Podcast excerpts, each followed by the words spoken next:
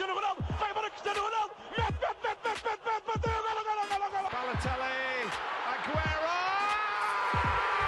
Posse de bola para Portugal, vai Éder, vai Éder, vai Éder, vai Éder, chuta, chuta, chuta!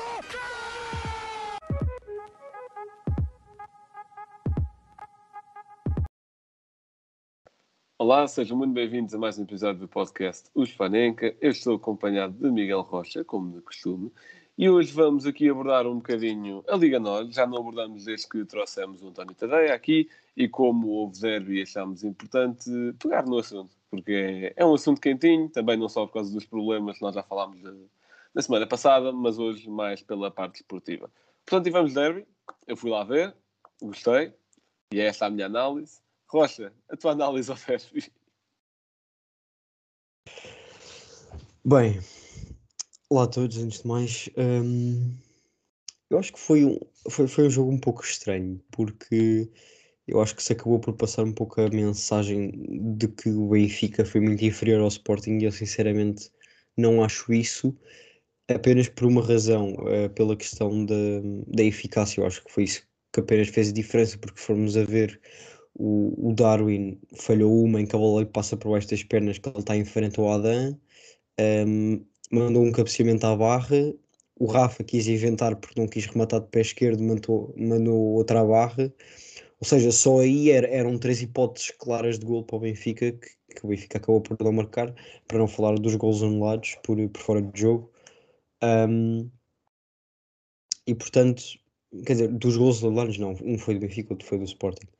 Um, e portanto, eu acho que o aspecto que acabou por fazer mais diferença foi precisamente a eficácia. O, o Sporting, quando foi lá, marcou ah, e marcou bem. É grande destaque, principalmente para os dois médios do Sporting, ah, o Ugarte e o Mateus Nunes. Ah, eu sinceramente achava que sem, sem o Palhinha e sem o Coates, principalmente ao mesmo tempo, o Sporting ia acabar por sofrer mais gols do que sofreu. Houve hipóteses para isso, lá está, e por isso é que eu digo que, que se diz que a diferença não foi assim, que- ou aliás, que a diferença foi assim tanta, mas eu acabo por não concordar precisamente por essas oportunidades. Agora, o Ugarte acaba por fazer um bom jogo, ah, não se compara ao Palhinha ainda, ah, e o Gonçalo Inácio no meio também teve bem, ah, mas também ainda não se compara ao Coates, principalmente porque ele não costuma jogar no meio. Ahm, mas eu acho que a- da parte do Sporting acabaram por fazer um grande jogo, principalmente o Mateus Nunes, sempre com um grande, grande pulmão. Ah, o Sarabia estreia-se a marcar num clássico, para ele foi só mais uma quinta-feira, já nem sei quando é que foi o jogo, uma sexta-feira. Ah, foi completamente normal. Ahm, e pronto, ah, do lado do Benfica não houve assim grandes individu- individualidades. Ah, o João Mário fartou-se levar porrada. Ahm, se fosse na minha situação, eu também aplaudiria os meus jogadores do Porto. Ahm, e portanto, o resto, lá está. O Benfica, embora eu acho que a diferença não tenha sido muita, também não se destacou muito. O Everton teve apagado, o Darwin teve várias oportunidades, falhou.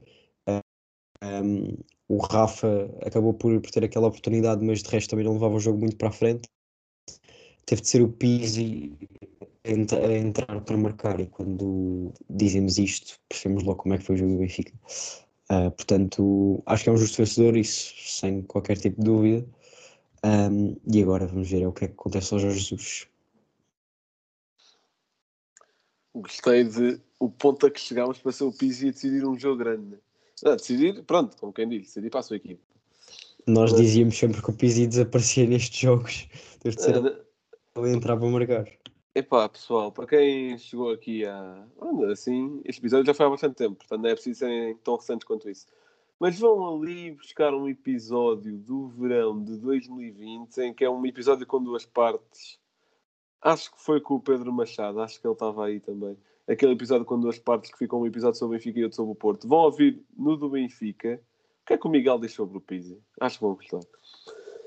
Eh, portanto, sobre este jogo em questão. Primeiramente, em relação ao João Mário.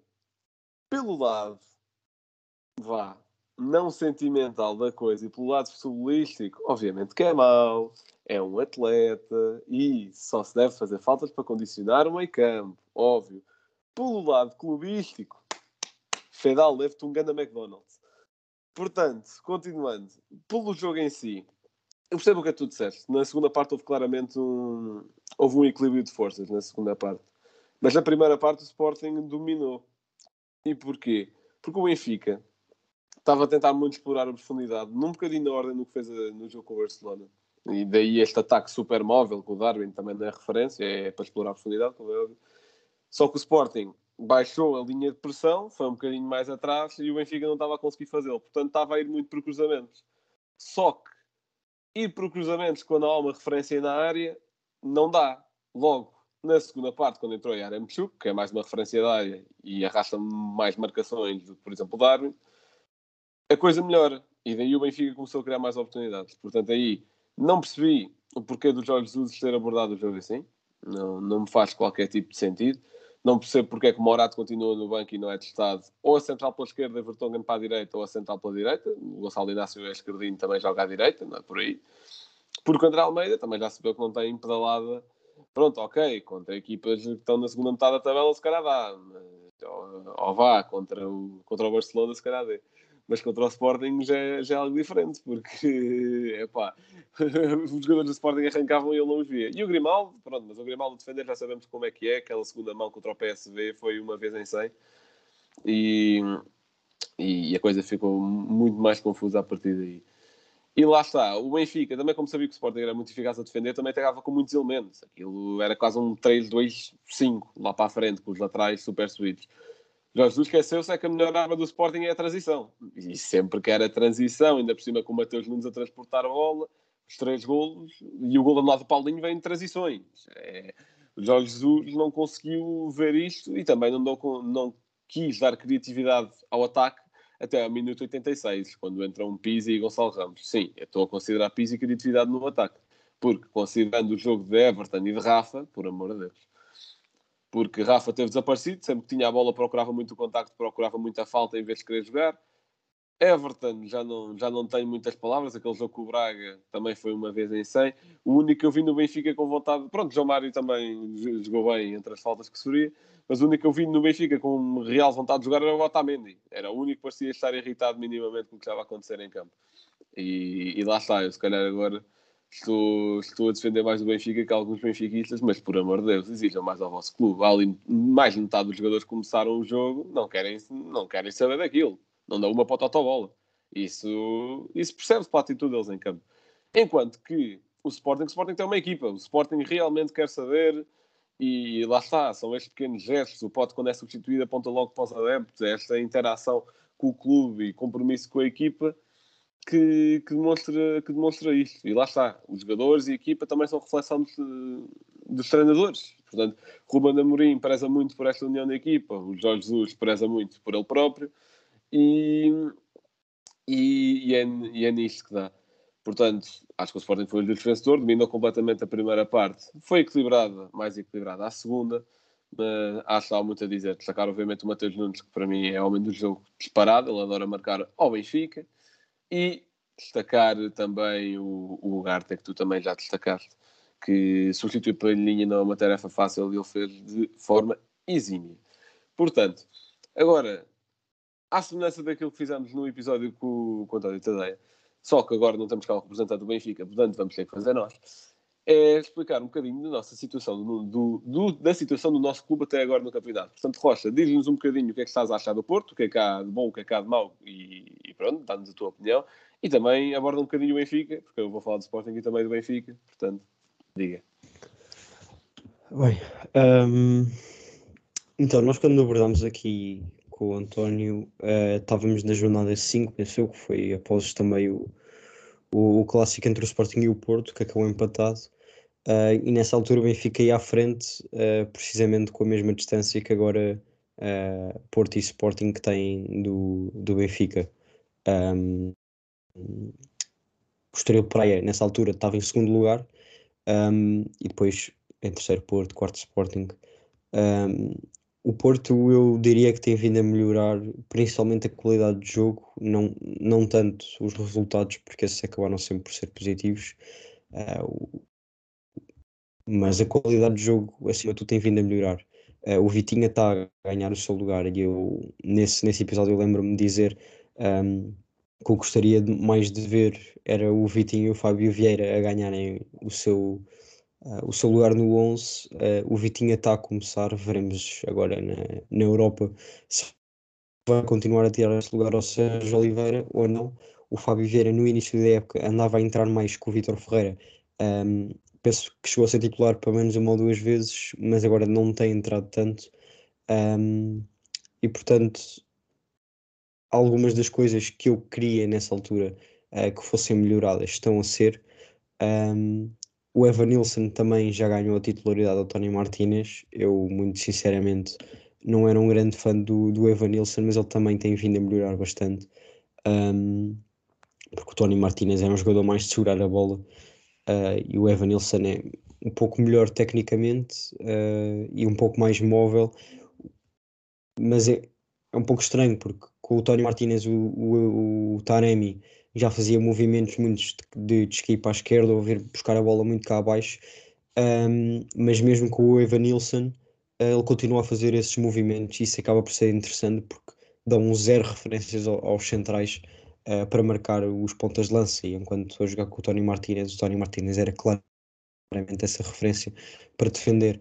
Um, e portanto, eu acho que está a haver uma grande melhoria na, na qualidade de jogo do Porto. Eh, este último 11 contra o Portimonense, em que ganhámos 3-0, eu diria que é o 11 perfeito, eh, tirando a defesa.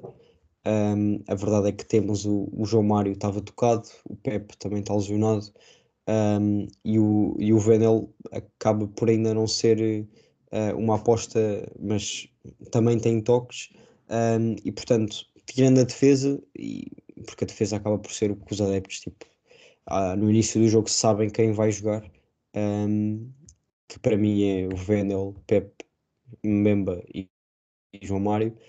Um, daí para a frente, este último jogo para mim é o 11 ideal, que é com o Vitinha e o Uribe no, no meio, porque penso mesmo que eles se completam de uma forma perfeita. O, o Uribe, para mim, é dos jogadores ahm, a quem se dá menos créditos na Liga Portuguesa, ah, porque é um jogador que recupera bolas, que cria de uma forma como eu não vejo ninguém a fazer.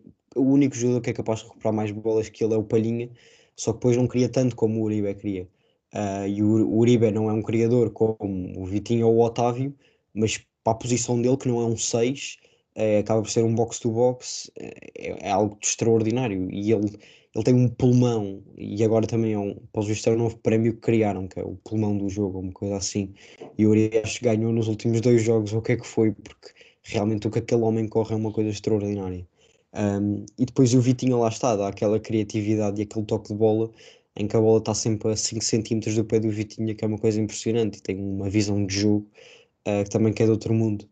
Uh, e depois, pá, o Otávio claramente está a ser uh, dos jogadores que me surpreende mais, porque apenas por um aspecto, porque ele ano passado já jogava muito e este ano está a jogar ainda mais.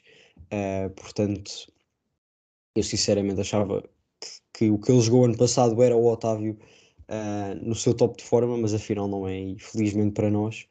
Uh, e depois sobre o Luís Dias, pá, já, não, já não há palavras. É, é o melhor jogador da liga é, a uma enorme distância do segundo lugar, que eu nem sei quem é, porque o Luís Dias realmente está tá acima de tudo neste campeonato, porque é um jogador com uma qualidade.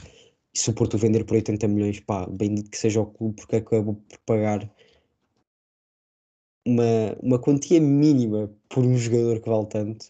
Uh, Messi põe-te a pau porque vais ser. Tens aqui concorrência para a bolador.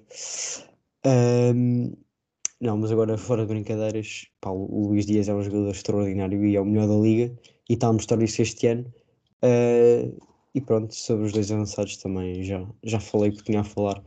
E portanto acho sinceramente que o Porto está bastante lançado para se manter uh, nos primeiros lugares.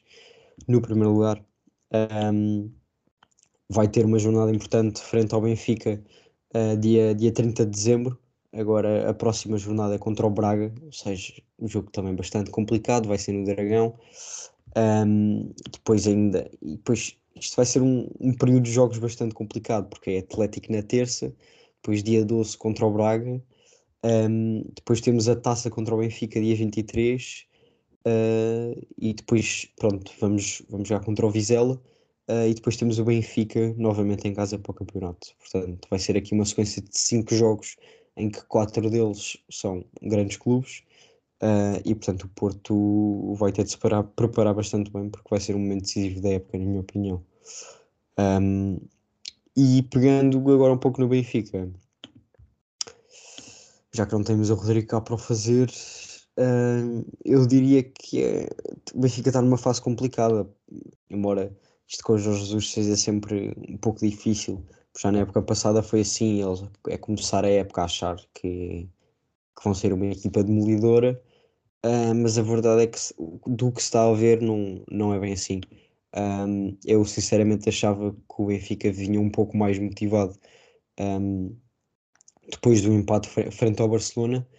Uh, se calhar ficaram mal habituados a jogar contra 9, depois admiraram-se contra o Sporting. Um, mas a verdade é que o, Jorge Jesus acaba por ter o, lugar eh, posto em causa uh, e acaba por ser bem, porque o Benfica perde duas vezes contra o Bayern, uh, empatou duas vezes seguidas para, para a Liga um, e para, para a Taça da Liga, se não me engano. Uh, depois ainda perde contra o Portimonense para a Liga, ou seja, jogos em que não pode acontecer, e isso começou tudo a partir do, do empate frente ao Dinamo de Kiev, que agora deixa o Benfica na situação em que está, porque se tivessem ganho uh, lá, uh, já tinham a passagem assegurada aos oitavos de final, e eu acho que isso vai fazer tremer muito o Benfica agora nesta sequência de jogos, porque vir de uma derrota contra o Sporting e agora ter um jogo decisivo para a Liga dos Campeões, ok que é contra, o Dinamo de Kiev, mas a verdade é que infelizmente para os adeptos do Benfica já vimos que não, não é pelo nome do clube que o Benfica este ano não perde pontos. Um, e, portanto, também não sei se melhor para o Jorge dizer agora e para o Flamengo, mas o homem lá sabe. Uh, e também não estou a ver que, que, que, treinador é que poderia vir para o, para o Benfica. Já, já ouvi falar no, no Galhardo. Uh, ok, tudo bem. Não, não tenho bem uma opinião formulada sobre ele vir para o Benfica. Agora, está tudo na mão, nas mãos do Rui Costa, diria eu, porque com o Luís Filipe Vieira já foi o que foi, foi ele lá aguentar o Jorge Jesus, não, ele não sai, é o treinador certo. Uh, a direção continua quase a mesma, mudou, foi o presidente, vamos ver se o Rui Costa é da mesma opinião. Até agora tem mantido o Jorge Jesus. Um, e eu acho que a continuidade, se o Jorge Jesus não passar aos oitavos de final, epá, só um incompetente é que o deixa no lugar. Uh, se passar, ele vai se aguentando, depois tem dois jogos seguidos contra o Porto, veremos após o Dragão, ou seja, à entrada para 2022, em que lugar é que o Benfica está no campeonato, porque se tiver, se perder pontos até o jogo com o Porto e depois contra o Porto não ganhar, esperemos que não, um, o Jorge está fora, diria eu. Muito bem. Isto é especialmente a propaganda para o Luís Dias. É assim, ok, é o jogador da melhor forma do campeonato. Agora, Aí fora, nem sei, nem vejo. Não, nem não, não, não é a melhor forma, não é a melhor forma. É o melhor, não é a melhor forma, é o melhor. Quem é que está em É- segundo lugar? Diz-me lá então. Epá, É eu o diria Pote? Eu diria ao pote. Pronto, eu não estou a dizer. Não, estou, atenção, estou a meter o Luís Dias em primeiro, porque aliás, o Sporting é uma equipa mais coletiva, o Porto depende mais de individualidade. E, e epá, na- para não falar que o Pote também ficou em um mês fora, lá, o que é que foi. Mas, mas epá, acho que será assim uma distância tão astronómica como estás a dizer, vamos ter calma. E epá, o Pote tem um sentido de gol que muitos poucos jogadores têm. Isso, um, dois toques, aquilo está a gol. A menos que esteja o Vlaco Dimos pronto para fazer uma grande defesa. Mas seguindo. Sobre o Sporting, o que é que eu tenho a dizer sobre o Sporting? Aquela paragem para seleções depois do jogo em Aroca, que o Sporting ganhou, mas também teve dificuldades, foi a melhor coisa que podia ter acontecido ao Sporting, porque foi o necessário para reorganizar a equipa. Entretanto, também tivemos o pote fora durante um, um bocado, o Inácio também, e aliás, depois daquela derrota contra o Ajax, o que é que eu achava que ia acontecer na, na Liga dos Campeões, né? Mas, mas o, o clube co- conseguiu reestruturar-se a nível futebolístico. De equipa depois fomos para os Bs e Sub-23, nem quero falar. Mas, de equipa A, a equipa con- conseguiu reorganizar-se, o Ruben Amorim também conseguiu perceber o que é que era preciso num jogo de Champions ou não, o que é que era necessário, as lesões, entretanto, também passaram um pouco Agora temos Coates com Covid, Palhinha também lesionado, Fedal também lesionado, Vinagre, Giovanni, mas isso é uma questão mais recente. Mas isso foi um ponto mesmo vital para atingir as 12 vitórias consecutivas que temos agora. E a qualificação para a Champions, obviamente, também é um boost de confiança. E a qualificação para os oitavos. E, e é sempre bom. É, é, é, incrível ver o teu clube com zero pontos à, à, segunda jornada da Liga dos Campeões e passar com nove. É, é uma jornada do fim, devido que ganhamos ao Ajax, ou que sequer pontuemos. Mas vamos para lá e vamos jogar de olhos nos olhos e, e esperar não levar cinco outra vez. Mas é, deixa, deixa um adepto feliz a nível desportivo. É, é, é, muito bom mesmo. O que, é que se, o que é que se adaptou melhor? É pá, o Mateus Nunes cresce a cada jogo que passa. O Sarabia também se adaptou muito mais. Eu sempre disse que o Sarabia era um jogador com um toque de bola incrível, com uma técnica incrível, só que demorou um pouco até engrenar na equipa. Nos últimos 3, 4, 5 jogos já não, já não se notou essa diferença. Já está plenamente integrado, é um jogador experiente, é um jogador com qualidade e agora a minha missão é não cair no velho erro do futebol de me apaixonar por alguém que está emprestado. É, é essa a minha, a minha missão futura. De seguida, uh, a nível defensivo, um grande shout-out, um grande props ao Mateus Reis. Que o Mateus Reis é, era um jogador que, a central pela esquerda, sempre o achei muito fraco. À ala esquerda ainda achei que que desse alguma coisinha. Depois daquela exibição muito má do Vinagre contra o Ajax, o Amorim começou a apostar nele na Champions. E ele foi agarrando lugar e foi jogando bem. Contra o Benfica foi titular. E, e até jogou um bom bocado do jogo a central pela esquerda e também não comprometeu, esteve bastante bem. Portanto, grande próxima Mateus Reis, estás a ouvir, parabéns, és incrível. E, e pronto, em termos de adaptação tática, o, o, sistema é sempre o mesmo, mas lá está, algumas, algumas peças que se foram engrenando melhor nos últimos tempos e agora é, é não mexer na fórmula. Estamos bem, próximo, a próxima rodada de jogos não é assim tão complicada quanto isso, a maior adversidade são mesmo as lesões. E, e, ver como é que vamos encarar isso. Qualquer coisa, mete-se um de 16 anos a central. O Amorim tem, tem coragem para isso. Quanto ao Benfica, o Benfica é um clube que eu não percebo o que é que se passa realmente. Porque o Benfica, lá está, cara num grupo difícil de Liga dos Campeões, mas ganha o Barcelona, consegue ser competitivo, tem, pronto, dois desastres contra o Bayern, mas isso não, não podemos culpar o Benfica por isso. E só que lá está, depois empata com o Vitória para a taça da Liga, empata com o Estoril, está bem que é aos 90, mas o Benfica também podia ter resolvido o jogo mais cedo. Depois já 6 a 1 ao Braga, dá 4 a 1 ao Passos, com 4 gols nos últimos 15 minutos. Vai a Barcelona fazer um grande jogo, que não ganha porque o Seferovic tem a mesma técnica e classe que, sei lá, que para um gol. Pronto, vamos invocar essa lenda. E depois ganha 7-0 da forma que foi.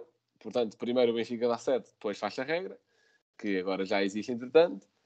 E agora perde com o Sporting uma abordagem de Jorge Jesus que eu genuinamente não percebo. Que eu, que eu tento perceber o porquê de Jorge Jesus ter ido a jogo não foi com o 11 que foi, é da forma que foi, tendo em conta o que sabe do Sporting, mas lá foi. E, portanto, o que é que eu acho que, fa que falta ao Benfica? Em primeiro lugar, amor ao clube. Do plantel. Porque, pá, não nota-se que alguns estão ali por, epá, ganhar ou não ganhar é igual. O que importa é que o salário cai na conta no final do mês. Eh, de resto, um treinador sem. E eu, eu gostei deste conceito que foi muito utilizado nos últimos dias. Basófia, que é o que o Jorge Jesus tem a mais. E um bocadinho mais de humildade. Não, não, isto, e nem estou a falar de comentários que ele tenha feito recentemente, nem me lembro de nada, mas isso percebe-se na, nas escolhas táticas. É, dizer, ir contra o Sporting e jogar em mente ofensivo num 3-2-5 quase, percebe-se que está a renegar um bocadinho o adversário, acho eu. Ou isso é que não se percebe nada de futebol, mas como eu sei que o Jorge Jesus percebe, vou presumir que é, é falta de humildade mesmo. E, e, lá está. E agora um bocadinho tentar reorganizar tropas em três dias, depois de, de um momento. Não estou a falar da derrota para um rival, estou a falar dos últimos jogos, tem sido uma montanha russa totalmente. O Everton, tanto é o Messi como é o sei lá o quê. Olha, outra vez para o gol. Uh, o Rafa, lá está, estava a ser um membro muito influente da equipa em jogo, nos últimos jogos, pouco se vê. No, o João Mário Weigl estava a ser um meio campo que estava perfeitamente rotinado no início da época, contra o Sporting pouco fez. O Weigl não se viu. O João Mário foi o melhorzinho nas circunstâncias em que se tinha. Portanto, é tentar reorganizar tropas para um jogo de Liga dos Campeões absolutamente decisivo. Não digo só para a época desportiva do Benfica, como também para a época financeira do Benfica, como também para a continuidade de Jorge Jesus. Portanto, é tentar fazer um pouco o, o impossível. Mas pronto, como não só de estarolas se faz o futebol, agora vamos tentar comparar um bocadinho as nossas escolhas do, do, do tal keep-up que fizemos à quinta jornada com este. Portanto, Rocha, uma equipa surpresa. Não sei se te lembras da que escolheste da outra, mas se é a mesma, se é diferente e porquê. Pá, sinceramente já, já não me lembro. Será mesmo? Eu, eu penso que disse o, o Estoril, agora já não tenho a certeza. Ahm, mas agora vou ter de acabar por optar pelo Portimonense, ah, porque embora tenham levado 3 contra o Porto, ah, não- a diferença não foi assim tanta. Não digo que o resultado seja injusto, mas ah, a diferença de 3 golos acaba por ser um pouco penalizadora a mais para o que o Portimonense fez. Um, e também porque, se formos a ver, estão a um ponto do Estoril e a dois do Braga, e completamente con- conseguirão certamente um, chegar a lugares europeus, continuarem assim. Um, o Estoril para aí e o Braga ainda jogam eh, hoje, quando estamos a gravar, que é domingo. Um, portanto, a diferença de pontos já pode ser outra na segunda-feira, eh, se não empatarem. Um, mas o Portimonense acaba por, por estar a jogar bastante bem eh, e o Paulo Sérgio uh, já, já, já vinham do Portimonense da época passada, mas a época passada o Portimonense não jogava assim um, e, e pô- pô-los a jogar de uma forma em que os jogadores sabem o que é que estão a fazer dentro do campo. Um, diria o, o, o Ailton Boa Morte é um jogador que já sabe, ou seja, já está na Liga Portuguesa há alguns anos, já sabe o que é que ele faz. Eles ficaram sem o Beto da época passada, que agora está a marcar na Udinese. Ah, quem sabe se o Beto tivesse, tivesse cá, este Portimonense não estava mesmo já acima de Estoril ou, ou de Braga. Ah, tem o Fabrício a jogar em frente de ataque, também não é um mau jogador, obviamente, mas, mas o Beto está a mostrar a sua qualidade. Um, e portanto, são uma equipa que, embora pelas individu- individualidades não vá lá, ou seja, nós olhamos para o 11 inicial e não há assim um jogador, digo eu, que se destaque acima dos outros, mas como equipa são, são, bastante, são bastante fortes. eh, e acho que essa, essa é a ideia principal é eh, que infelizmente, por exemplo, agora lembrei-me, pegarmos no United, eles, principalmente com o Solskjaer, não sabem o que é que estão a fazer em campo. Esta equipa sabe, ehm, tem as suas rotinas eh, e portanto vamos ver eh, se conseguem chegar a esses lugares europeus ou não, mas surpresa, isso já são de certeza. Muito bem, pegando ainda no Portimonense, gostaria de dizer que hum, é, é uma surpresa tendo em conta até a própria saída do Beto, que tu mencionaste, que, que era a referência ofensiva do Portimonense na época passada, juntamente com a Elton Boa Morte, eh, suprimirem assim a ausência dele, com o Fabrício, que era um jogador já histórico do Portimonense, depois saiu e voltou. E, e é bastante bom ver o trabalho do Paulo Sérgio. O Paulo Sérgio que tinha quase salvado o Portimonense da descida há duas épocas e depois mantiveram por causa da questão do Setúbal e do Aves. E, aliás, o Aves já estava em último, mas seguindo. Eh, o Paulo Sérgio, o ano passado, não fez assim uma época nada especial. Hum, Segunda época eh, melhor, segunda metade da época melhor, mas muito carregada pelo Beto, lá está. E este ano está, está, está a provar algo melhor. E é bom dar um exemplo porque lá está, mesmo não, consegui, não tendo conseguido nenhum feito na época passada, o clube manteve já vai em quase dois anos seguidos no cargo, mais ou menos, e, e, e é, e é algo bom a continuidade de um projeto num clube que, que não é nem os três grandes e, e o Braga. Portanto, é bom ver esse tipo de continuidade de projeto e não trocar treinador a cada ano ou a cada quase mês. E já vou falar um bocadinho disso na equipa de desilusão. Mas equipa surpresa, já que falaste do Portimonense, também seria a minha escolha, mas já agora menciono um bocadinho mais o Estoril. O Estoril que deu uma dor de cabeça ao Sporting, empatou com o Benfica. Não me recordo se já jogou com o Porto. Rocha, ajuda-me. Não, ok. Portanto, não jogou com o Porto, mas, mas vai cá estando. Está um ponto atrás do Braga com o mesmo número de jogos. E o Braga este ano também não tem sido mais constante, agora tem, tem melhorado de forma, também tem a Liga Europa lá no meio. Hum, e, e, e acho que o Estoril também merece esse destaque, porque vir da segunda Liga e estar como está, acho, acho que é de louvar. Pronto, depois também tem, tem bons jogadores como o Miguel Crespo, que é um, que é um médico que eu gosto muito, e o, o, o central que veio do Fama, o Patrick, o Patrick William também, que já tinha vindo a fazer boas épocas no Fama, e é, é sempre bom ver assim uma equipa diferente por estas andanças. Normalmente há sempre uma a cada época, aí até há uns tempos ficava normalmente o Vitória, mas agora até vai rodando um bocadinho. E há dois anos Rio à Fama, agora Passos e agora Estoril. Portanto, é bom ver alguma competitividade nesta liga. E Rocha, uma equipa de desilusão. Bem, vai ter, eh, vai ter de ser o Santa Clara. Um, e eu, para explicar isto, basta fazer uma comparação, se calhar, com o Rio Ave da época passada, porque começam a época quase, quase a apurarem-se para competições europeias uh, e depois acabam por não se apurar. Obviamente, com o Rio Ave o ano passado de uma forma muito menos escandalosa, porque era um Milan, um, mas a verdade é que depois acabaram por descer. Uh, e o Santa Clara neste momento está no último lugar da, da classificação. Uh, neste momento em que estamos a gravar novamente, uh, está a jogar ainda com, com o Aroca. portanto, não sabemos como é que. E o Belenense Chade, que está em penúltimo lugar, o jogo deles foi adiado. Portanto, também ainda não sabemos como é que este fim de tabela vai ficar. Mas a verdade é que em 12 jogos tem 7 pontos. Um, e nós, à quinta jornada, um, eles estavam em 14, o que era, portanto, bastante melhor do que, do que estão agora. Um, e já agora, só para falar deste, deste fim de tabela, também dizer que o Famalicão, embora esteja em 15, uh, está bastante melhor do que estava quando gravámos da outra vez, porque tinha apenas 2 pontos em 5 jogos, já tem 10, estão a, a, melhorar a sua, a sua forma de jogar.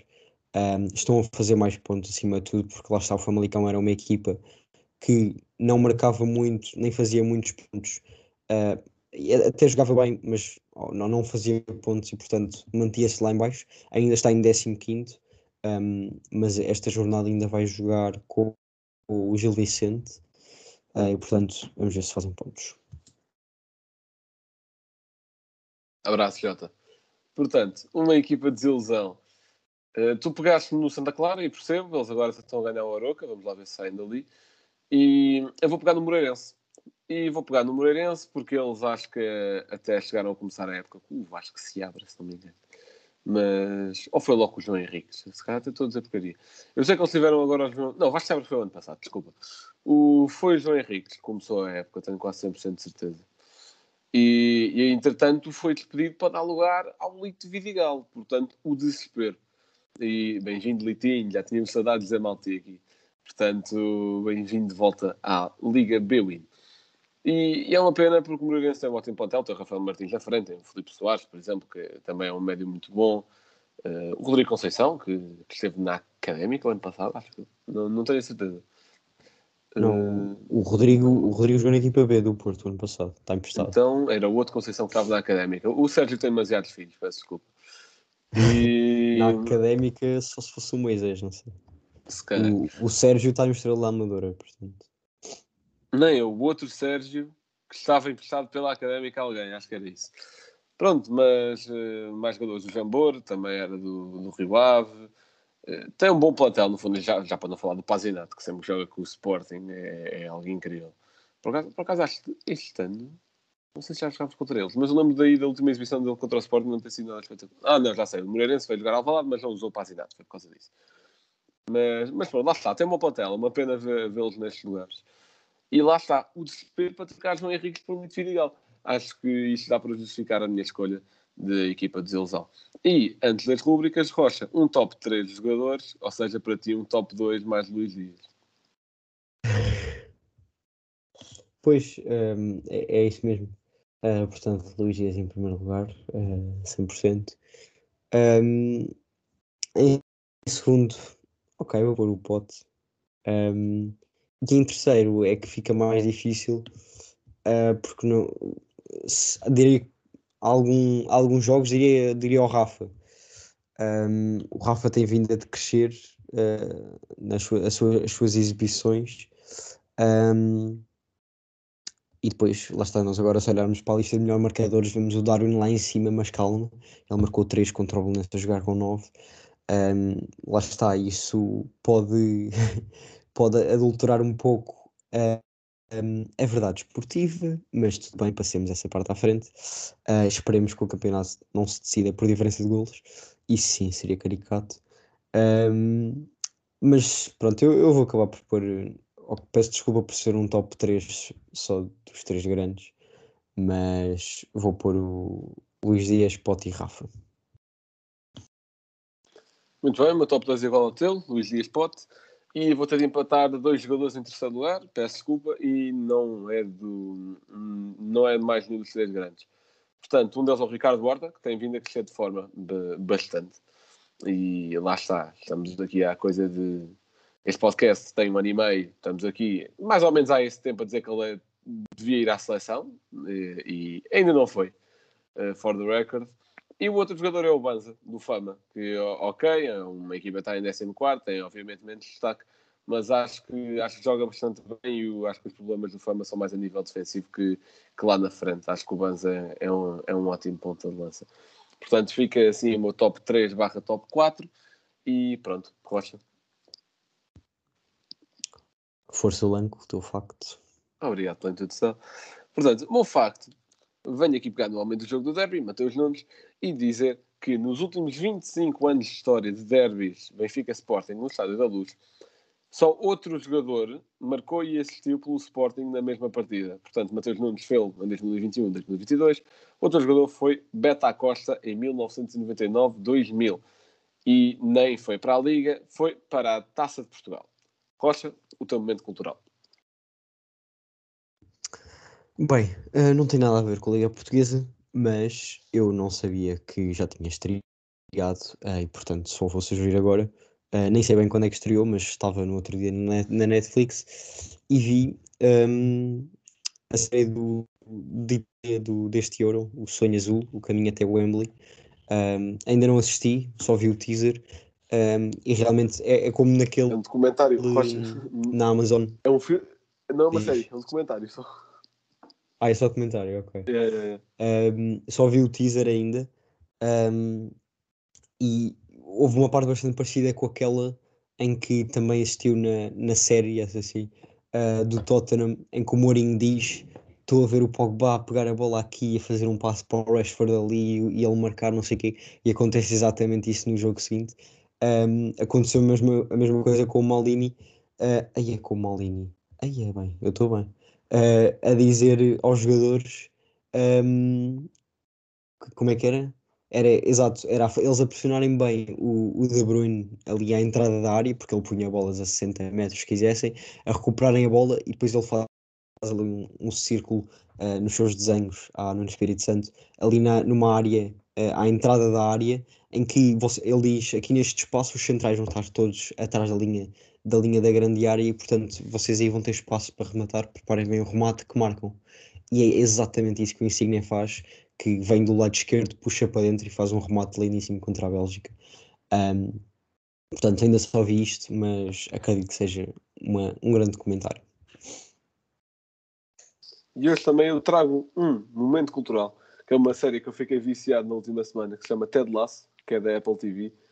E basicamente é a história de um, de um treinador de futebol americano que vai treinar para a Premier League e não percebe nada de futebol. E quando eu digo nada, é nem as regras, é literalmente zero. E, e aquilo tem, tem muita piada. Uh, e aquilo tem algumas coisas licenciadas. Há clubes que, que aparecem mesmo com símbolos e equipamentos, e isso, o Man City é um exemplo. Uh, mencionam o Guardiola, por exemplo, mencionam também o Klopp e é, e é, e é algo fixe. É, eu estou a curtir muito e estou a ficar viciado naquilo, portanto façam o favor de ir assistir, depois de assistirem o, o Sonho Azul que o, que o Rocha falou. Portanto, muito obrigado por terem ouvido. Espero que estejam a gostar do nosso campeonato do Portugal para os pequeninos, com tudo o que é problema e com muito pouca atenção no futebol devido a questões alheias. Portanto, muito obrigado por terem ouvido. Vão às nossas páginas de Insta, Twitter, etc. Uh, Stalkeiem-nos, deem like, retweet, partilhem. É isso mesmo que. É para isso que nós nos pagamos, no fundo. E passem para, pelo Patreon. Rocha, diz sem fome. Pronto, vamos fingir que eles ouviram. Portanto, Eh, muito obrigado e até à próxima, mal.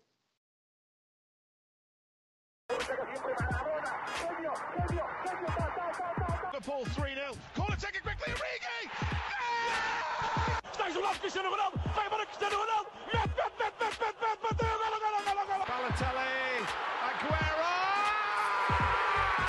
de bola para Portugal. Vai Eder, vai Eder, vai Eder, vai Eder. Chuta, chuta, chutou! Gol!